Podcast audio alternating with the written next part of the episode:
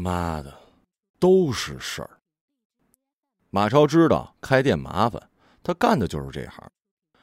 但过去三年，他给公司打工，任何意外都有上层给兜着，他只需要端出一副着急上火的样子，不必真动肝火。不成想这么麻烦，装修就一堆破事儿。签署租赁合同前，房东答应改三厢电，迟迟没动静，最后塞给房东一条玉溪才解决。楼梯开口、厕所下水、空调外机，没一项工程顺利，要么磨破嘴皮子，要么再出点血。好不容易装修停的，城管又找上门了，呃，说门头装的太大，要整改。这就不是一条烟、一顿饭的事儿了。公司在当地呢设有一家专柜，店长是本地人，他托店长的关系跟城管搭上线儿，封了几只红包。妻子杨婉知道这件事之后说：“找人了还得送钱呢，还不如不找呢，还欠个人情。不找中间人，对方根本就不收钱，人还担心你丫给的人使绊子呢。你以为钱那么好送啊？这年头，你想装孙子也得有的装才行。”社会呀，哼，还是学校好吧。杨婉长叹一口气，又用掌根揉了揉太阳穴。论文忒难写，我怕是毕不了业了。杨婉跟马超同岁，八八年生人，俩人是同班同学，商务英语。当时呢，班里成了四对儿，毕业之后一对儿直接散了，一对儿熬到半年异地恋也分了，还有他们俩和另外一对儿终成眷属。另外一对儿的男方叫做姜维，那家店正是他跟马超合伙。马超呢是石家庄本地人，姜维老家在邢台，也不远。马超毕业之后辗转几家单位，来到了某国内知名运动品牌石家庄分公司上班，任职渠道专员。部门一共六个人，一个主管，一个内勤，剩下四个是渠道专员。但公司给他们印的名片都写着渠道经理。与商场对接时显得有分量啊。他混了四年，终于当上主管，这得力于他的工作能力，但主要得益于前主管的离职。也是在那一年，杨婉跟他商量，想要考研回炉深造。他当时意气风发，拍着胸脯说：“去吧，我养你。”前几年啊，市场景气，公司战略是开直营店。迅速占领市场份额，不仅开店有绩效，完成开店指标，总部还有额外奖励。他当上主管没多久，市场就趋于萧条了。当然了，市场不是跟他作对，他算哪根葱啊？就是点儿背赶上了。总部迅速调整战略，直营店改为联营，即公司负责招工、铺货、做活动。客户只需要承担房租、员工工资、水电费和其他一些经营事宜。做了两年的联营，市场好的县市逐渐盈利。一天下班，姜维找马超喝酒，说是家庭内部矛盾，冷战半个月。马超安慰姜维：“我们也吵，都这样，女人就是小性子，你一句话说不对，他们就变脸。哎呀，我好几次在外面跑了一天，晚上刚睡着。”他把我推醒了，你猜他要干什么？跟我聊天儿。你说大晚上的有什么可聊的呀？我要是不聊呢，他就跟我怄气，支支吾吾的那种还不行。哎，内容必须得触及灵魂。我聊着聊着就睡着了呀。第二天醒过来，他就不理我，我都不知道怎么回事，没说两句话就吵起来了。姜维说：“你们好歹还吵呢。”我们都懒得吵了，他看见我就烦，我瞅见他就别扭。哎，说真的，你们现在多久做一次啊？马超想了想，好像已经很久没碰杨婉，他估摸了一个数，一个月不超过三次。你们呢？我们很久不做了。你能想象吗？以前那么如胶似漆俩人，现在就跟不共戴天的世仇似的。他有洁癖，而我在他眼里就是一团垃圾。不瞒你说，我好几次都想离婚呢。哎，别啊，千万别提这俩字儿，一旦有这想法，就难以回头了。放心吧，我想通了，离婚更麻烦，不仅顶着别人的眼光，家里还得继续给我张罗。再者，换个人也许还不如他呢。让我说呀，都是没钱闹的。就是，给别人打工就是混口饭吃，想挣钱，还是得自己干。你有好项目吗？马超跟他说了公司联营的事儿，有一不错的市场，但是比较远，在沧州泊头，目前只有一家公司直营的商场专柜，他们呢正在物色街铺，俩人一拍即合，决定搭伙。马超对于泊头最初的印象来自于小时候家里用的火柴，火柴盒正面接印着“泊头”二字，出差时在当地买了一盒，全做纪念了。选址、签字、交钱、装修，开业大吉。马超还要坐班，店铺多由姜维盯着。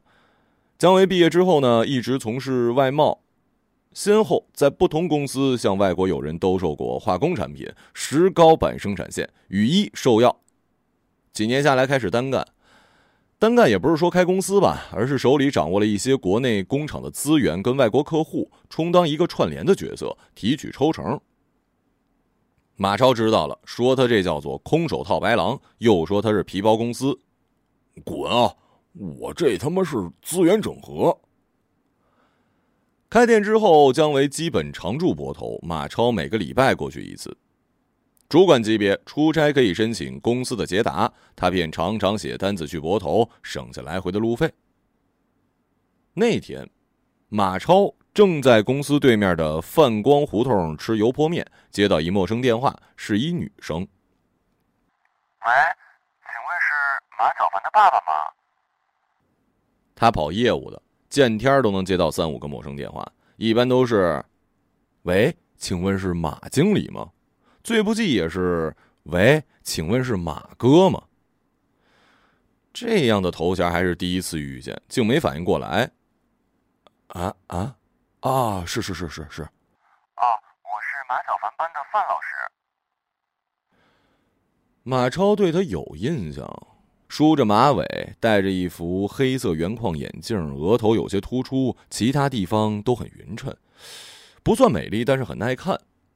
范老师说：“喂，啊啊啊啊啊，范老师啊，范老师你好。”他妈妈电话一直没人接，我就打到你这儿了。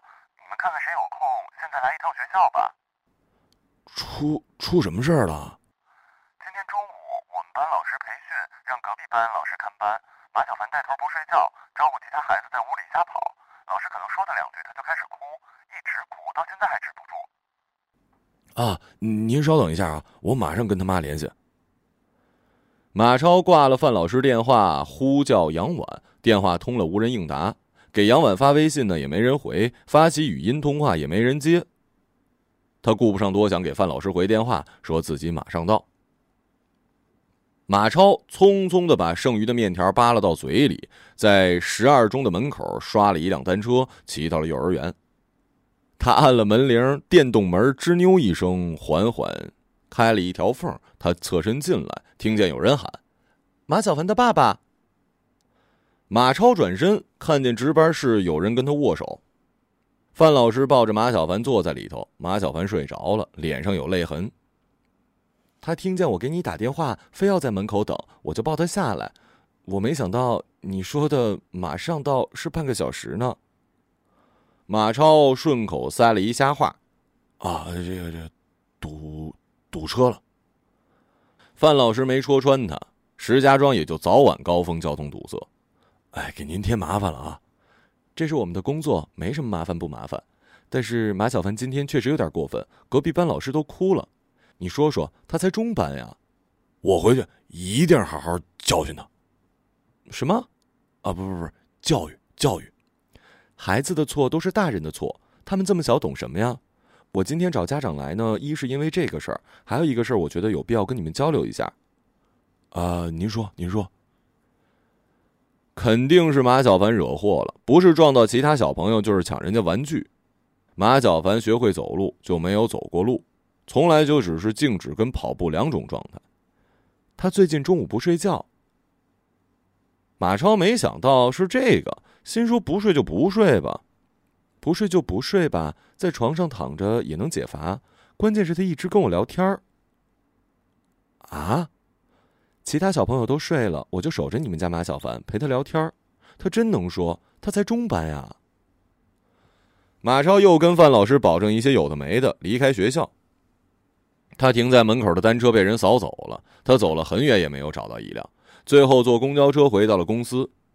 在公司门口呢，碰到财务经理，后者问他去哪儿了，他随口说去市区考察了。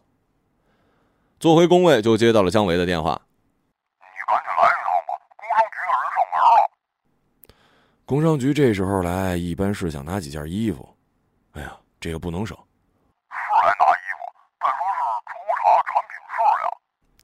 你把五证一书的复印件给他们看看，产品检验报告也有啊。给了，人家不承认。你提供那个产品检验报告是由你们公司自己出具的，没有说服力。马超给当地专柜店长打电话，问他认识工商的人吗？店长说工商不熟，办理营业执照还是找个代理。没办法，只好填了单子去泊头出差。行政经理通知他，捷达被财务征用，去保定盘点了。马超就只好去白佛客运站坐大巴。上车之后给杨婉打电话，仍然没人接听。从石家庄到泊头将近六个小时。到时已经天黑了，店铺一共两层，一层是库房，姜维给拾到出一间作为驻点，置办了一张行军床，一台电脑桌，办公、睡觉都在这儿。马超没住宾馆，姜维的行军床也挤不下两个人，马超就拆了几个纸箱铺在地上，将就一下。你们不是有出差补助吗？我记得你当主管的时候还跟我说过，住宿标准从八十涨到一百二了。哎呀，回头再跟你说这些吧。啊，第二天他俩就结伴去了工商局。一个县城有好几个工商局，负责他们片区那家工商局在一栋二层小楼办公，坠了一墙的爬山虎，空调外机都糊住了，远远看上去就像是墙上凸起一瘤子。走到楼内，就像走上了一个世纪。狭长走廊两边是一排排木门，上面用红漆写着门牌号跟班史。马超知道，越是这样的地方跟单位，就越是不好通融。里面办公的是两个穿制服的人，一个年纪稍大，四十出头，另一个看上去刚刚毕业，满脸粉刺。年纪大的在抽烟，屋子里是烟雾缭绕。马超闻不惯烟味，咳嗽了两声。在马超之前，有人正在办理业务，听情况是注销。他是房东，开店的是原先的租客，办理营业执照用的是房东身份证。租客走后，房东接到工商局电话，说他列为异常，房东这才来到工商局注销，但是得交罚款，杂七杂八算下来一万多，房东不干啊，这等于别人吃了饭让他结账啊，别人生了孩子还得让他去养。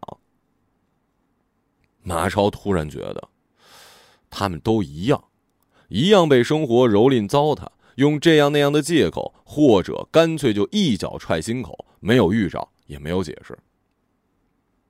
马超和颜悦色的跟工作人员求情，暗示的非常到位，但那两个人不为所动，一副秉公执法的模样。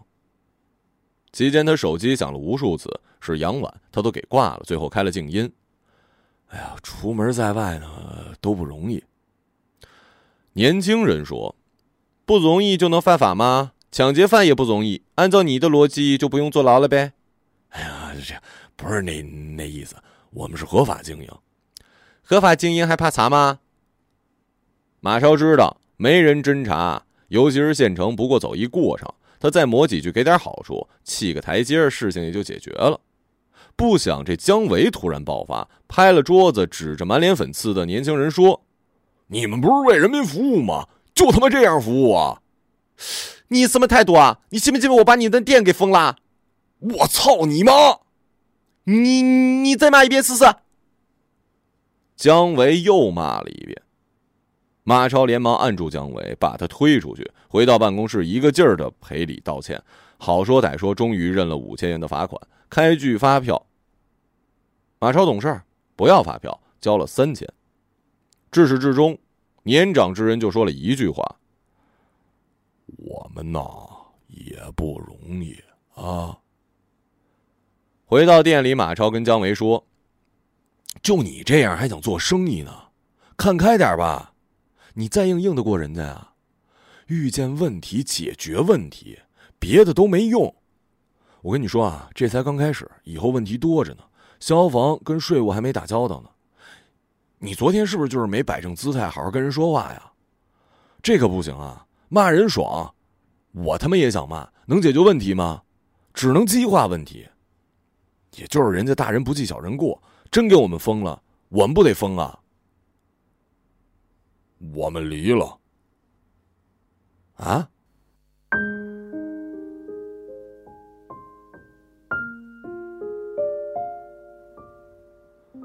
马超去香树的宾馆买了几张发票，坐车回家。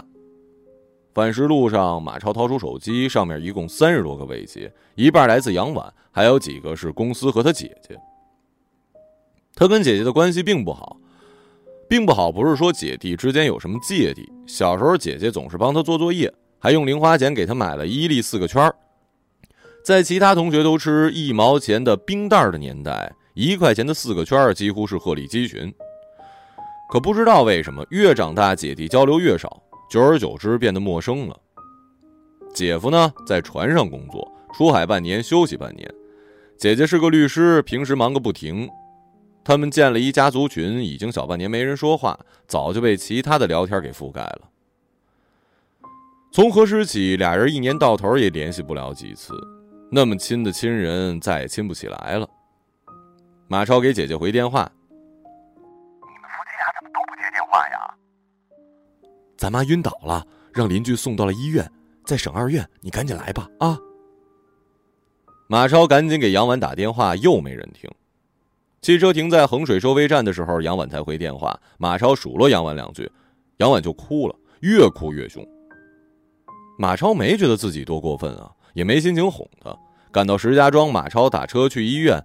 他最先看到的是姐姐的女儿，她在吃力的提着一兜水果，半边身子都被拉低了。马超快走两步，从她手里接过来：“舅舅，你总算来了。你妈怎么让你买水果呀？她人呢？”我妈妈明天开庭，回去准备材料了。马超跟外甥女说着话，来到病房。母亲看到马超，忙说：“哎呀，没什么大事儿，就怪你姐。我说不让她告诉你，她非不听。”大夫怎么说的呀？大夫说没事儿，就是血糖低。半夜，马超姐姐才来，跟他交代几句，把女儿给接走了。第二天周末，杨婉带着马小凡来医院看望婆婆。马超母亲见到了马小凡，很高兴，就像吃了一味对症的药。马超把杨婉叫到了消防通道：“你昨晚怎么回事啊？你昨天怎么回事？打电话也不接。我给你回了，你都挂了。我那时候在工商局谈事儿呢。言下之意是我在干活，你呢？”杨婉没说话，又哭了。马超有点烦。哭是女人的权利，一哭就占了三分理。哭得好，雪中送炭；哭不好，火上浇油。刚谈恋爱那会儿，杨婉一哭，马超的心就软了。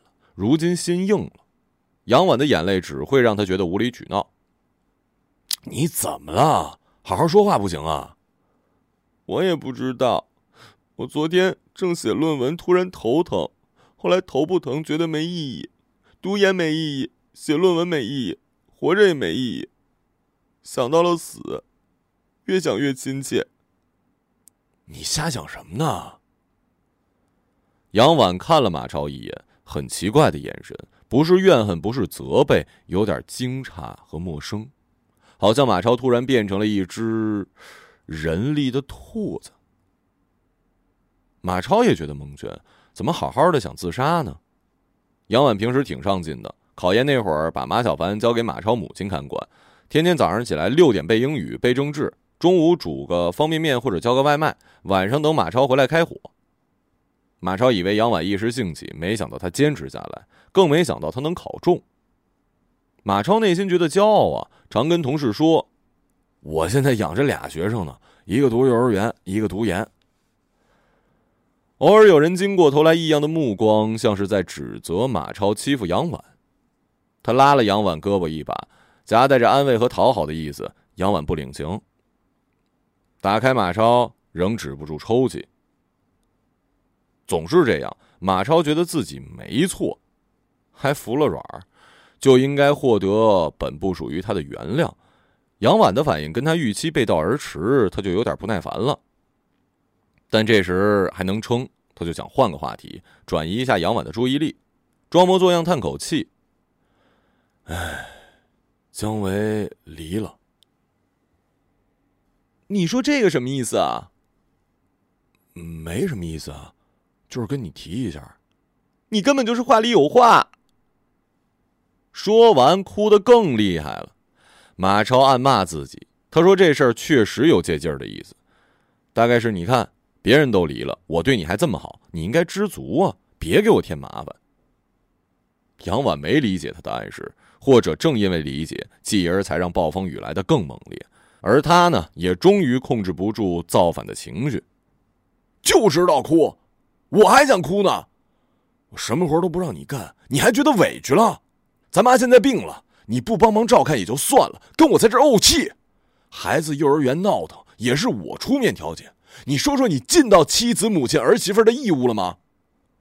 好，我也不是非要求你有什么表现，你就安安生生、踏踏实实把学上完，这要求过分吗？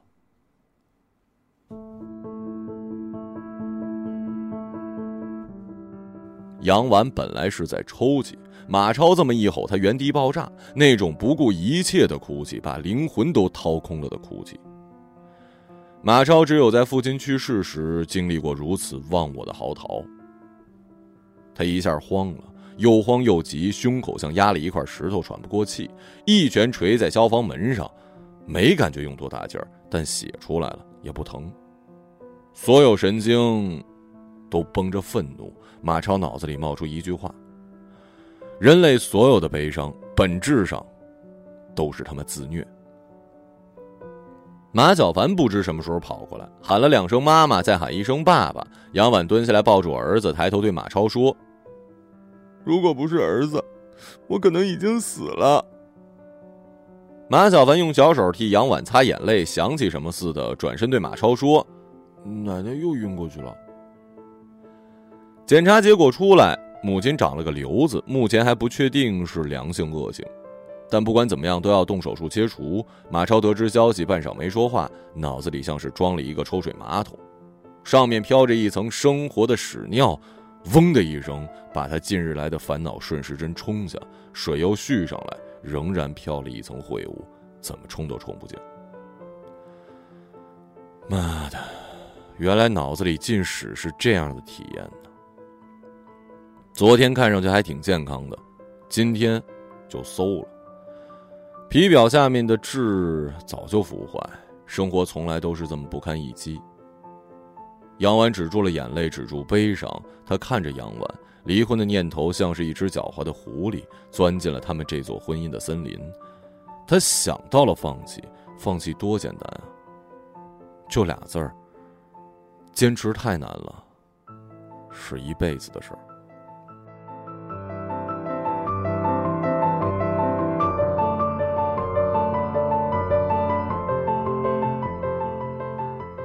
晚上，杨婉带着马小凡回家，外甥女儿也跟着去他们家住。马超和姐姐在医院陪护。本来说好一人一天，母亲却执意让他们俩人都留下。母亲很少这么坚决，总是以儿女为核心，自己做一个被动的、遥远的、可有可无的陪衬。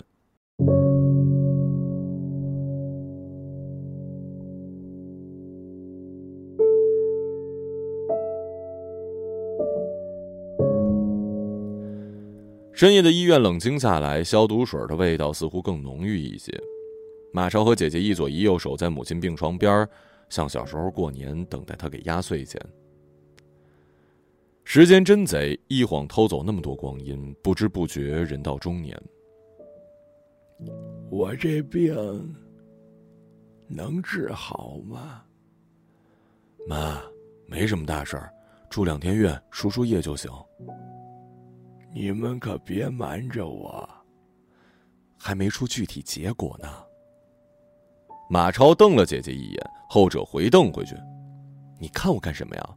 咱妈又不是小孩了。”我看你跟孩子似的，沉不住气，憋不住。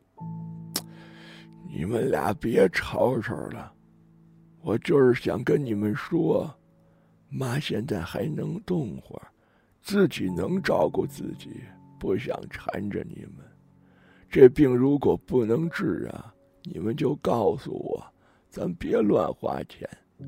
能治，花钱太多也不考虑。你们要是不同意呀，我就摸黑离开医院，让你们找不着我。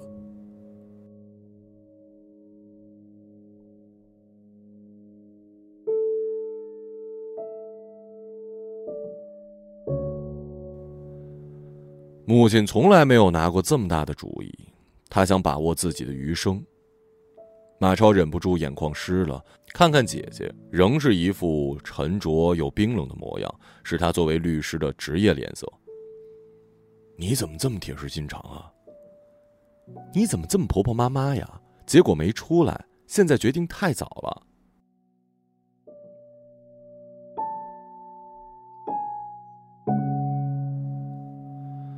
马超以前跟杨婉吵架，基本熬不过两天，最多三天。吹点风就会解冻，这次过了三天，谁也没开口。马超没向公司请假，他跟姐姐商量，姐姐白天来医院盯着，他晚上陪夜。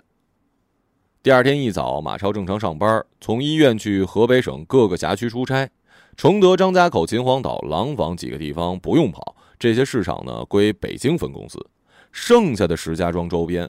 比如什么保定啊、邢台啊、邯郸呀、沧州啊、衡水都得负责，抽空还得去泊头。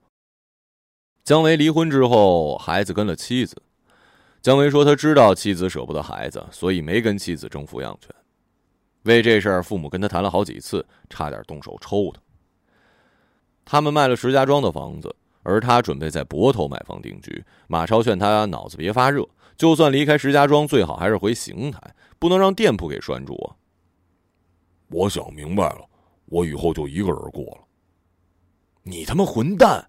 你一个人过，你父母呢？他们把你养大，你不给他们养老啊？他们现在还不需要我照顾，再过几年我会安排这些事儿的。他们随时都会倒下的，我们随时也会倒下的。想那么多有用吗？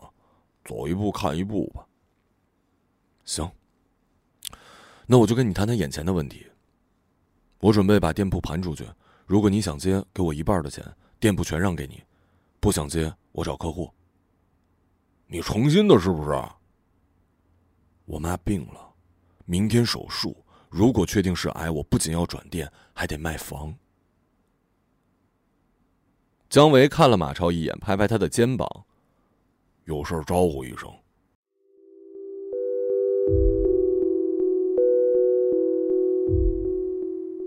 手术那天，马超全家、姐姐一家都在外面煎熬。马超想到杨婉会来，没想到他把两个孩子也带来了。外甥女儿大一点，上小学二年级；马小凡今年五周岁多一点，刚上幼儿园的中班。两个孩子仿佛也意识到气氛沉重，不怎么说话，也不吵着玩手机，跟大人似的坐着。不过小孩终究是小孩，扮演不了僵持太久。外甥女摸摸马超胡子拉碴的下巴，舅舅，你看上去好像是一个老头儿。马小凡踢了他一脚，你就才是老头呢。似乎觉得还吃亏了，补了一句：“你爸爸是老头。”马超和杨文吵架或者闹着玩，马小凡总是向着妈妈。没想到今天在不算外人的亲戚面前也能向着自己，马超有点感动。后来马小凡要去厕所，马超带他去，他没抵抗。以前他们去万达玩，马小凡总是跟杨婉去女厕所。马超记得以前都是抱着马小凡把尿，如今马小凡自己踮着脚就能射向壁块的尿池了，这让他吃惊又自责，好像错过了儿子的成长。父子俩并排撒着尿，马超问儿子：“你们范老师跟我说，你每天中午不睡觉啊？”我睡不着。他还说：“你们能一聊聊一中午，都聊什么呀？什么都说。答应爸爸，以后尽量午休，对身体有好处。就算不睡觉，也在床上躺着，别打扰其他人休息，好吗？如果你做到了，等你过生日，爸爸给你买超级飞侠套装。妈妈以前也这么跟我说，可我在床上躺着好无聊啊。无聊这俩字儿就这么从儿子的嘴里说了出来，有点好笑，但他笑不出来。他尿完抖了抖，对儿子说：“抖抖。”马小凡上下拨拉了两下，提起裤子问他：“爸爸，我什么时候过生日啊？”“你今天已经过了，那我今年还能过吗？”“不行。”“那你过生日的时候给我买玩具行吗？”“行。”“爸爸，你什么时候过生日啊？”马超这才想到，他的生日就在月底。马超是一九八八年腊月的生日，二零一七年春节刚过就被人说三十岁，他反击那是虚岁不算。到二零一八年又被人说三十岁，他说还没过生日，如此逃过两劫。现在无论如何，三十岁被坐实了。不到三十岁都可以说二十多岁，不管面相成不成熟，这么说显得年轻。三十一过，再也不能恬不知耻的用“年轻”两个字往自己脸上贴金了。马超心里有点不是滋味快了，父子俩走出厕所，马小凡拉住他衣服，他回过头，马小凡问他：“爸爸，奶奶会死吗？”“不会的，奶奶还得给爸爸过生日呢。”术后，马超一家人围住大夫，仿佛他手握母亲的生死。马超焦急等待，又害怕揭晓，逃不过的。这是他必须面对的问题，这是他必须面对的人生。他紧紧拉住杨婉的手，后者没有拒绝。这是他们一个多月以来第一次身体接触。大夫说没事儿，良性的。马超听完，感觉身子突然轻了。如果不是杨婉拽着他的手，他恐怕会升到天花板，或者从走廊尽头破窗而出，飞到天空，融化在白云里。手术很成功。但仍需要留院观察跟后续治疗。马超跟姐姐继续日夜倒班照顾母亲。期间，姜维从泊头回到石家庄来医院看望马超的母亲。马超把他叫到走廊，简单咨询了一下店铺周转，几句话聊到了姜维的婚姻，又转移到自己跟杨婉。这是我们俩最严重的一次吵架，到现在还没有完全和好。我们俩在家客客气气的，大部分话题绕着马小凡。最关键的是，我脑子里也转过一两次离婚的念头。说真的，你当初是怎么妻离子散的？你要怎么说话呢？我就是想吸取一下前车之鉴，以免重蹈覆辙。马超以为姜维会劝离，他已经在不同场合表达过一个人的幸福与舒服，但是站在医院的走廊最贴近生离死别的地方，姜维语重心长的说：“别瞎想了，好好过吧，啊。”不是自由万岁吗？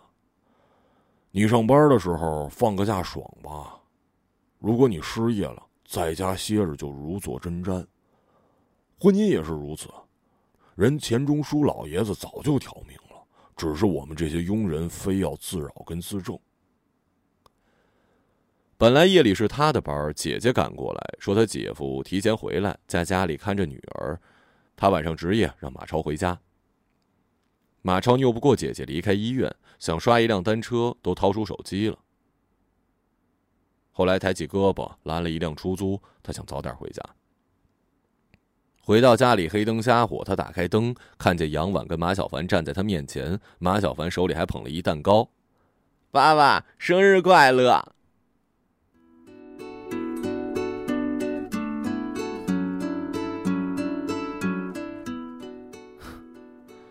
他都忘了今天生日了，多好啊！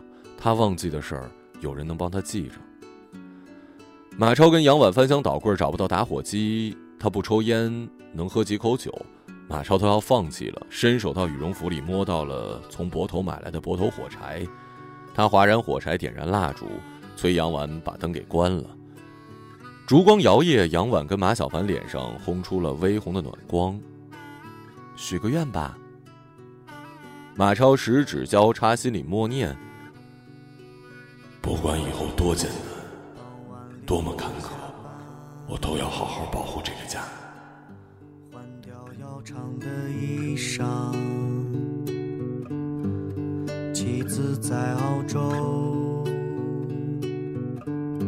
我去喝几瓶啤酒。马小凡没有收到礼物，但有蛋糕吃，还是很开心。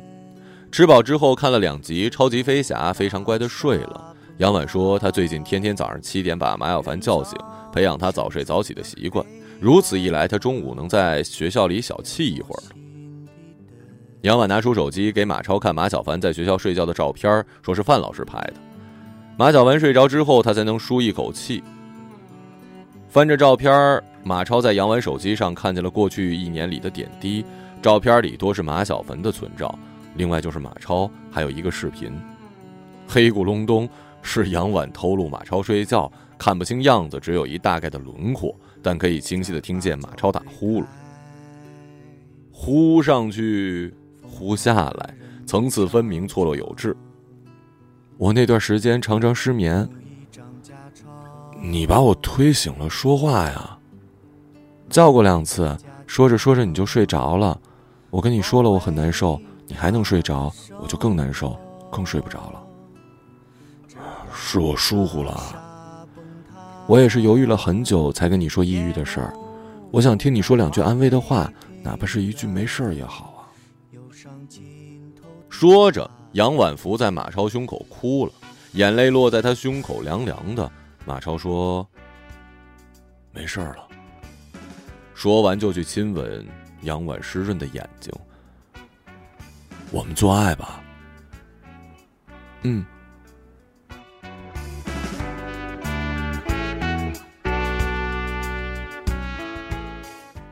一个朗读者，马晓成。乒乓少年背向我。沉默的注视，无法离开的教室。